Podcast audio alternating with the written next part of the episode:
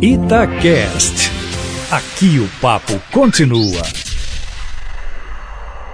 Como estava previsto, o Supremo Tribunal Federal definiu como inconstitucional o cumprimento da pena de prisão após condenação de segunda instância. O placar apertado, 6 a 5, mostra como essa questão é complexa e está longe de ser unanimidade no campo jurídico. De qualquer modo, a decisão do Supremo constitui um sério revés à Operação Lava Jato, sem dúvida alguma. Muitos avanços na investigação da corrupção no âmbito da Petrobras se deram em função da prisão após condenação em segunda instância. O sucesso da delação premiada dependeu muito disso. Agora, muitos dos políticos e empresários já condenados aguardarão em liberdade a sentença transitar em julgado. Ou seja, vão aguardar em liberdade até que o último recurso da defesa seja apreciado pela Justiça. E dada a notória e vergonhosa morosidade da Justiça, é bem provável que esses condenados não voltarão para a prisão. Muitos deles terão seus processos prescritos pelas respectivas idades avançadas.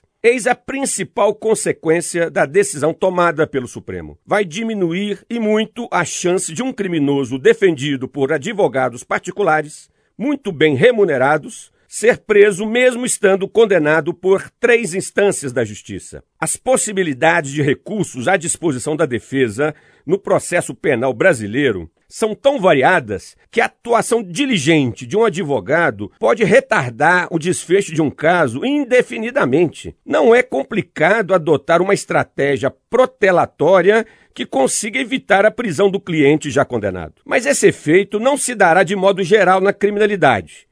Quem mais se beneficia da decisão do Supremo são os condenados de maior poder aquisitivo, defendidos por escritórios de advocacia renomados. Em outras palavras, são os criminosos da elite política e econômica do país. Os criminosos do colarinho branco, que vão usufruir do benefício de aguardar em liberdade até que a sentença tenha transitado em julgado. Já os criminosos comuns, traficantes, estupradores, homicidas, assaltantes, em boa medida oriundos das camadas mais pobres da sociedade, permanecerão presos. Isso, inclusive, foi reforçado pelo ministro Dias Toffoli em seu voto. Ele procurou acalmar os brasileiros, afirmando que os criminosos que representam ameaça à ordem pública não seriam postos em liberdade com a decisão do Supremo. Os juízes da primeira instância podem mantê-los presos, mesmo que estejam recorrendo de sentenças condenatórias, utilizando o instituto da prisão preventiva. Muito sintomático esse argumento do ministro Dias Toffoli. Em outras palavras, é a afirmação explícita